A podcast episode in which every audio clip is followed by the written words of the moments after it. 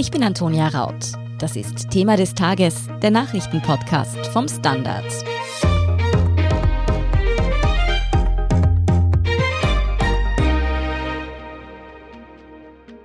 Am 8. März, also kommenden Montag, ist Weltfrauentag. Und der ist heuer wichtiger denn je, denn die Corona-Krise hat die Lage der Frauen in vielen Bereichen verschlechtert. Besonders drastisch sehen wir das in Österreich am Arbeitsmarkt. Wieso Frauen während der Corona-Krise ihre Jobs öfter verloren haben als Männer, warum die Corona-Hilfen Männern stärker unter die Arme greifen und welche Maßnahmen es für mehr Geschlechtergerechtigkeit im Berufsleben bräuchte, erklärt Beate Hausbichler vom Standard. Beate, Frauen trifft die Corona-Pandemie am Arbeitsmarkt härter. Darauf machen Expertinnen schon länger immer wieder aufmerksam. Kann man diese Entwicklung denn an Zahlen festmachen? Ja, also sehr gut. Also man kann sagen, dass es insgesamt schon noch so ist, dass Männer mehr von Arbeitslosigkeit betroffen sind. Es sind aktuell 11,4 Prozent der Männer sind arbeitslos und bei den Frauen sind es 9,9. Aber der Anstieg, also der pandemiebedingte Anstieg der Arbeitslosigkeit ist ganz, ganz deutlich bei den Frauen höher. Und zwar mit 40 Prozent und bei den Männern liegt der bei 25 Prozent. Also hier ist schon eine deutliche geschlechterspezifische Differenz zu sehen. Das sind auch ganz aktuelle Zahlen. Mhm, das ist schon ein ziemlicher Unterschied. Was ich daran aber nicht ganz verstehe, arbeiten denn nicht tendenziell mehr Frauen in Berufen, die von der Pandemie jetzt eher weniger betroffen wären? Also ich denke da zum Beispiel an Pflege oder den Lebensmittelhandel. Genau, das sind diese Bereiche, die man sofort im Kopf hat, wenn man so die systemrelevanten Berufe sich vorstellt. Und da waren ja gerade im Frühsommer und im Sommer und überhaupt wie die Pandemie losgegangen ist, waren ja stark der Lebensmittelhandel im Blick und eben auch der Pflegebereich. Das stimmt, was du sagst. Das sind Bereiche, wo jetzt jede Arbeitskraft gebraucht wird, aber es sind eben nur zwei Bereiche. Es gibt im Handel ja auch den Einzelhandel, wo zum Beispiel Textilien verkauft werden oder andere mhm. Sachen, die jetzt nicht so notwendig sind und die auch in der Pandemie jetzt immer wieder von Lockdowns betroffen waren, also die immer wieder schließen müssen. Also Frauen sind auch ganz, ganz viel in diesen Bereichen des Handels, also im Einzelhandel als Verkäuferinnen und so weiter. Das ist der eine Bereich, wo Frauen sehr stark betroffen sind von der Arbeitslosigkeit. Der andere ist die Gastronomie. Die hat es ja auch sehr stark getroffen mit Lockdowns. Das sind auch vorwiegend Frauen oder zu einem größeren Teil Frauen. Und der dritte Bereich, wo Frauen sehr betroffen sind von Arbeitslosigkeit, ist der Bereich der Dienstleistungen. Das ist auch ein frauendominierter Bereich, wenn wir an die körpernahen Dienstleistungen wie Friseurinnen oder Kosmetik denken, sind auch überwiegend Frauen. Aber jetzt gibt's doch eine ganze Reihe an Hilfsmaßnahmen der Regierung. Ganz besonders bekannt ist da den meisten die Kurzarbeit. Die wurde ja auch immer wieder als ein Erfolgsmodell gefeiert. Sollte die Kurzarbeit denn nicht Männern wie Frauen gleichermaßen unter die Arme greifen? Genau, ja, die Kurzarbeit ist natürlich ein sehr wichtiges arbeitsmarktpolitisches Instrument gewesen, das aber auch mehr Männer beanspruchen konnten. Das liegt auch daran, dass natürlich mehr Frauen, wie wir wissen, in Teilzeit sind im Jahr 2020 haben 160.000 Frauen weniger Kurzarbeit beansprucht. Also das sind bereits die quasi abgerechneten Fälle, die man kennt und das sind doch weniger Frauen. Das hat verschiedene Gründe. Frauen haben laut einer Arbeiterkammerumfrage mehr die Arbeitszeit reduziert. Also wenn sie jetzt ohnehin schon in Teilzeit waren und dann auch noch die Arbeitszeit ein bisschen reduziert haben, dann ist es natürlich schwierig mit der Kurzarbeit und dass auch Kurzarbeit eher in so ganz klassischen Vollzeitanstellungen angewandt wird. Also die Kurzarbeit hat nicht für Männer und Frauen ganz gleichmäßig und regelmäßig denselben Effekt gehabt. Heißt das, dass auch mehr Frauen ihre Jobs überhaupt verloren haben, weil eben Kurzarbeit für sie zum Beispiel gar nicht in Frage gekommen wäre, wie eben bei etwa auch geringfügigen Jobs oder so? Genau, das ist auch die Einschätzung von Arbeitsmarktexpertinnen, dass von Arbeitslosigkeit jene Beschäftigten eher betroffen sind, die eben geringfügig sind, die weniger diesen klassischen 9-to-5-Arbeitsplatz haben. Und das sind einfach Frauen. Ja, also das hängt schon eher daran, dass man dann, wenn man schon abbauen muss in einem Betrieb, dass man eher die nimmt, die weniger verdienen, also die Teilzeitbeschäftigten. Zeigt sich das dann auch an der Einkommensschere? Kürzlich war ja erst der Equal Pay Day. Ganzjährig Vollzeitbeschäftigte Frauen mussten demnach symbolisch für das Gehalt, das Vollzeitbeschäftigte Männer bereits mit Ende 2020 erhielten, noch bis 21. Februar weiterarbeiten. Hat man da denn schon gesehen, ob die Lohnschere 2020 noch weiter aufgegangen ist? Also das wird sich erst zeigen. Ich glaube, das ist generell ein längerer Prozess, weil es eben ganz viele unterschiedliche Dynamiken gibt. Eine leichte Reduktion der Arbeitszeit, Arbeitslosigkeit und all das. Also ich glaube, dass man jetzt das noch nicht sagen kann. Das geben auch die Zahlen jetzt noch nicht her. Man wird es genauer sagen können in den nächsten Jahren bei den unselbstständig Beschäftigten. Der Equal Pay Day, das ist vielleicht wichtig dazu zu sagen, der betrifft ja nur die unselbstständig Beschäftigten. Also da wird sich in den nächsten Jahren weiß, wie stark dieses Jahr 2020 und wahrscheinlich auch 2021 für die Fraueneinkommen eine Auswirkung hatte und für die Lohnschere.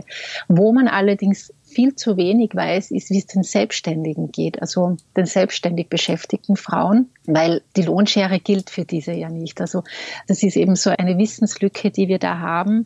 Und bei den unselbstständig Beschäftigten ist es ja so, dass wir jetzt derzeit noch nicht genau wissen, was für einen Einkommensverlust die hinnehmen mussten. Also da muss man ja die Steuererklärung 2020 abwarten. Da ist alles noch offen. Und diese Gruppe von Frauen, das sind eben diese Einpersonenunternehmen Unternehmen, Kosmetikerinnen habe ich zum Beispiel schon angesprochen oder auch Friseurinnen. Das sind ohnehin Bereiche, die sehr, sehr schlechte Einkommen haben. Und da wird sich in den nächsten Jahren schon zeigen, da könnte die Einkommenskluft zu den selbstständigen Männern um einiges größer werden. Und das fände ich auch wichtig, dass man auch in diesem Bereich anfängt zu schauen, wie da die Einkommenskluft ist und wie sie sich entwickelt. Mm, da gibt es also noch einmal prekäre Arbeitsverhältnisse, die eigentlich noch gar nicht aufscheinen. Mhm. Aber Beate, diese Entwicklungen, die wir jetzt besprochen haben, die sind ja kein Geheimnis. Auch Arbeitsmarktexpertinnen weisen immer wieder darauf hin, dass Frauen eben in der Corona-Krise am Arbeitsmarkt abgehängt werden. Mhm. Gibt es denn konkrete Versuche, diese Entwicklungen auch entgegenzuwirken? Ja, also wie wir schon gesagt haben, die Kurzarbeit war so ein Versuch. Nur ich denke, das ist halt ganz wichtig, jetzt auch zu schauen, wie die verschiedenen Maßnahmen wirken. Also um noch einmal zu den Selbstständigen zurückzukommen. Da wissen wir ja noch nicht so genau, wie die Einkommen sich entwickelt haben, aber es gab zum Beispiel im Sommer eine Umfrage und für die Selbstständigen gibt es ja den Härtefallfonds. Und diese Umfrage hat gezeigt, dass die Befragten geschätzt haben, dass der Härtefallfonds circa 20 Prozent ihres Einkommens abfedert. Also dass es nur einen Bruchteil von ihren Einkommen ersetzt, sozusagen. Und ja, das lässt auch erahnen, dass auch der Härtefallfonds nicht ganz diese Wirkung hat, die er eigentlich haben sollte. Jetzt gibt es ganz eine aktuelle Entwicklung. Vor ein paar Tagen hat die Frauenministerin Susanne Raab und Martin Kocher, der Arbeitsminister, bekannt gegeben, dass es eine Erhöhung des Frauenförderbudgets gibt auf 60,5 Millionen. Das ist um fünf Millionen mehr als im Vorjahr. Das ist ein Frauenförderbudget vom AMS. Da werden Weiterbildungsmaßnahmen finanziert, Umqualifizierungen finanziert, Beratungen finanziert und all das.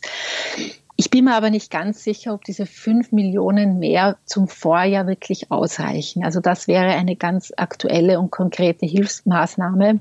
Was ich auch interessant finde, dass da immer gesprochen wird von Qualifizierung der Frauen. Es ist schon wichtig, die Frauen zu qualifizieren und sie auch in sogenannte ähm, Zukunftsjobs zu bringen, die besser bezahlt werden, wie zum Beispiel Technik. Aber wie du vorhin schon gesagt hast, es hat sich ja auch gezeigt, dass der Gesundheitsbereich ein Zukunftsbereich ist mhm. und ein sehr krisenresistenter Bereich ist. Also neben der Weiter- und Umqualifizierung müssten wir uns fragen, was mit den Berufen ist, wo schon so viele Frauen sind, wie eben den Gesundheitsbereich. Gesundheitsbereich. Also ich denke, da müssten wir viel stärker in die Richtung denken, dass diese Berufe ökonomisch aufgewertet werden. Mhm. Ja, bisher haben wir jetzt ja immer von der Lohnarbeit, also dem, was wir uns jetzt eben unter einem Job, einem Beruf gleich vorstellen, gesprochen. Aber das ist ja nur ein Aspekt. Der andere ist dann die unbezahlte Arbeit, also den Haushalt schmeißen, die Kinder betreuen, Angehörige pflegen. Und da ist ja schon bekannt, dass Frauen da prinzipiell den Löwenanteil leisten oder den Löwinnenanteil, müsste man fast sagen. Hat sich denn daran zumindest während der Corona-Pandemie etwas geändert? Haben Männer von dieser Arbeit mehr übernommen, wenn jetzt eh schon so viele zum Beispiel in Kurzarbeit waren? Mhm. Ja, also ein bisschen mehr wird es schon sein. Also so genaue Zahlen haben wir da in Österreich nicht, also jetzt über das ganze Jahr 2020 gesehen. Es gibt aber eine interessante Umfrage aus Deutschland, die erst Anfang Dezember veröffentlicht wurde. Also das heißt, das sind schon ganz gute Zahlen, die dieses Jahr 2020 abbilden. Und da gaben 69 Prozent der Frauen an, dass sie überwiegend die Hausarbeit erledigen und bei den Männern waren es nur 11 Prozent. Also das ist schon ein riesen Unterschied, vor allem wenn man sich vor Augen hält, wie viel zusätzliche unbezahlte Arbeit in der Pandemie dazugekommen ist. Also Stichwort Homeschooling, Stichwort geschlossene Kinderbetreuungseinrichtungen und all das. Zum Beispiel bei Homeschooling haben die Frauen angegeben, dass zu 51 Prozent sie das übernehmen und bei den Männern waren es nur 15 Prozent. Das sind einfach Riesendifferenzen. Wir haben da in Österreich leider sehr wenig verlässliche Zahlen. Das ist wirklich ein Versäumnis. Ich finde, da müssten viel stärker Umfragen gestartet werden. Da müsste endlich die Zeiterfassungsstudie, die ist jetzt in Arbeit, aber da müssen wir jetzt ganz rasch Zahlen bekommen, wie sie die unbezahlte Arbeit jetzt mit dieser Verschiebung auf dem Arbeitsmarkt, wie das sich gegenseitig beeinflusst, weil sonst haben wir bald eine ganz starke Retraditionalisierung der Arbeitsteilung, die wir ohnehin schon haben. Das ist ja das Problem an der Pandemie und Frauenpolitik, dass alles, was an Frauenpolitik bisher schon eine große Herausforderung ist, hat sich jetzt noch verschärft. Also insofern ist das jetzt ganz dringend notwendig, hier zu evaluieren und zu schauen, wie sich die Arbeit in den nächsten Monaten und Jahren aufteilt und wie sich die Geschlechtergerechtigkeit in diesem Bereich entwickelt. Mm, du hast also schon angesprochen, die Pandemie wirft uns zurück, was eben die Frauen am Arbeitsmarkt betrifft. Meinst du, kann man da irgendwie sagen, wie weit sind das jetzt fünf Jahre, die uns das zurückwirft? Sind das zehn? Stehen wir plötzlich wieder im Jahr 1970? Wie würdest du das einschätzen?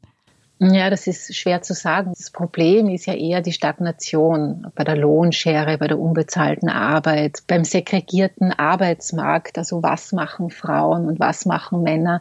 Das sind ja Dinge, wo sich kaum was bewegt hat. Und insofern könnte man sagen, naja, wir sind ungefähr im Jahr 2010, weil da hatten wir schon bessere Zahlen bei der Lohnschere, aber trotzdem, was zum Beispiel die Segregation des Arbeitsmarktes betrifft, ja, sind wir einfach immer auf dem gleichen Level, dass zum Beispiel die beliebtesten Lehrberufe bei Mädchen Friseurin, Einzelhandel sind und bei Männern, bei Burschen Elektriker, Mechaniker und dass sie mit diesem Unterschied, mit diesen unterschiedlichen Berufsbildern schon mit einer Lohnkluft einsteigen. Also die Mechaniker verdienen einfach, haben ein Bruttogehalt das höher ist, wenn sie einsteigen in den Beruf als die Friseurin.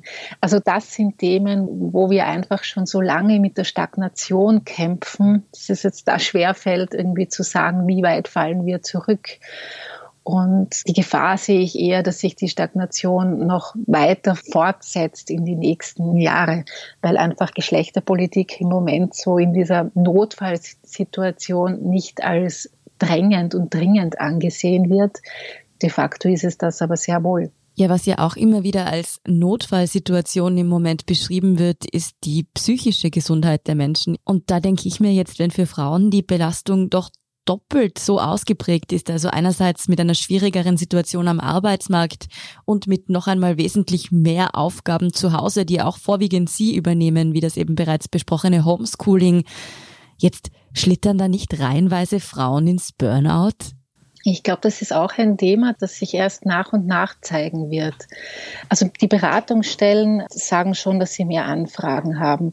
Zum Beispiel eine Beratungsstelle hat letzte Woche einen Pressetermin gemacht, dass halt Frauen sagen, ja, sie haben jetzt noch einen zusätzlichen Bleigürtel um zu den anderen Bleigürteln quasi also zur Vereinbarkeitsfrage und zu allem, was sonst schon irgendwie mehr Belastung mit sich bringt. Also das ist sicher ein Problem. Nur es ist halt da sind wir wieder bei dieser Notsituation. Es ist auch schwer zu sagen, wie viele Frauen im Moment wirklich die Kapazitäten haben, sich an Beratungsstellen zu richten, sich psychologische Hilfe zu suchen. Also ich denke, dass das auch etwas ist, was sich erst in den Monaten der ersten Erleichterung der Pandemie zeigen wird, was da jetzt wirklich die langfristigen Effekte sind. Also ich glaube, dass es einfach jetzt da noch keine Luft gibt, um dem Raum zu geben, obwohl die psychische Belastung natürlich riesig ist. Mhm. Aber schauen wir doch auch noch einmal in die Zukunft. Corona dauert ja hoffentlich nicht mehr ewig. Mit der Impfung schaut es ja nicht so schlecht aus und dann soll es auch in der Arbeitswelt wieder etwas normaler zugehen. Denkst du denn, dass Frauen da dann am Arbeitsmarkt schnell wieder aufholen werden, wenn es wieder etwas normaler wird?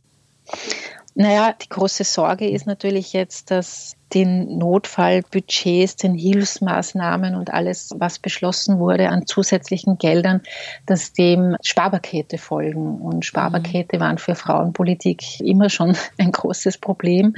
Ich glaube, der Berufswiedereinstieg, das ist natürlich jetzt auch ein großer Fokus vom AMS, also dieses Frauenförderbudget, das fokussiert natürlich auch auf den Wiedereinstieg für Frauen sehr stark. Das ist ganz wichtig.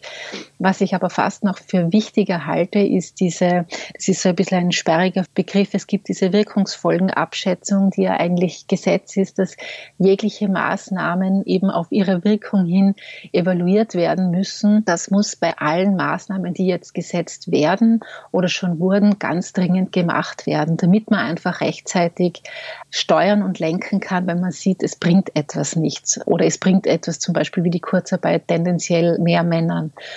Und das, glaube ich, ist etwas, das ist jetzt in Zeiten der kurzfristig beschlossenen Budgets, der Notfallbudgets, der Hilfsmaßnahmen in dem Ausmaß, wie es eigentlich Gesetz ist, war das nicht möglich, dass man immer diese Wirkungsfolgenabschätzung macht. Aber das ist etwas, das auch Ökonominnen wie zum Beispiel die Christine Mayhuber vom WIFO jetzt ganz stark betont, dass darauf nicht vergessen werden darf in den nächsten Jahren und dass man das wieder einfordern muss. Wichtig wäre also wirklich auch, was daraus zu lernen und gute Schlüsse daraus zu ziehen, was für Maßnahmen Frauen unter die Arme greifen und wo sie eher durch die Finger schauen. Vielen Dank auf jeden Fall, Beate Hausbichler, für diesen Überblick. Sehr gern. Wir sind gleich zurück. Guten Tag, mein Name ist Oskar Bonner. Wenn man in stürmischen Zeiten ein wenig ins Wanken gerät, den eigenen Weg aus den Augen und die Orientierung verliert, dann ist es sehr hilfreich, wenn man etwas hat, woran man sich anhalten kann. Der Standard, der Haltung gewidmet. Jetzt gratis testen auf Abo der Standard AT. Und hier ist, was Sie heute sonst noch wissen müssen. Erstens, der Corona-Impfstoff von AstraZeneca wird in ganz Österreich demnächst auch bei der älteren Bevölkerung zum Einsatz kommen. Das nationale Impfgremium hat sich am Freitag entschieden, auch die über 65-Jährigen in die Empfehlung für den Impfstoff einzubeziehen. Bisher war diese Altersgruppe ja ausgenommen. Neue Studiendaten würden die Ausweitung der Verimpfung von AstraZeneca rechtfertigen, heißt es aus dem Gesundheitsministerium. Zweitens, die FFP2-Masken der Hygiene Austria waren trotz Zweifeln an der Qualität der Favorit bei staatlichem Maskenkauf.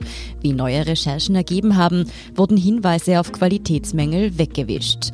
Erst überhöhte Preise und andere Probleme stoppten den Kauf von Masken. Wie berichtet, wird seit dieser Woche behördlich gegen Hygiene Austria ermittelt. Das Unternehmen soll Millionen Masken aus China importiert und als Made in Austria verkauft haben. Zudem besteht der Verdacht auf Schwarzarbeit. Und drittens, wieder zwei Hörempfehlungen. Mit Lesezeichen hat der Standard seinen Buchclub-Podcast gestartet. Darin besprechen unsere Kolleginnen Mia Eidelhuber und Beate Hausbichler ab 5. März alle zwei Wochen spannende Neuerscheinungen von Autorinnen. Und in Edition Zukunft hören Sie, wie sich Frauen in der Partnerwahl ihre Freiheiten zurückholen. Mehr dazu erfahren Sie wie immer auf der Standard.at, genau wie die aktuellsten Informationen zum weiteren Weltgeschehen. Um keine Folge von Thema des Tages zu verpassen, abonnieren Sie uns bei Apple Podcasts oder Spotify. Unterstützen können Sie uns mit einer 5-Sterne-Bewertung und vor allem, indem Sie für den Standard zahlen. Alle Infos dazu finden Sie auf abo.derstandard.at. Danke für Ihre Unterstützung. Ich bin Antonia Raut. Baba und bis zum nächsten Mal.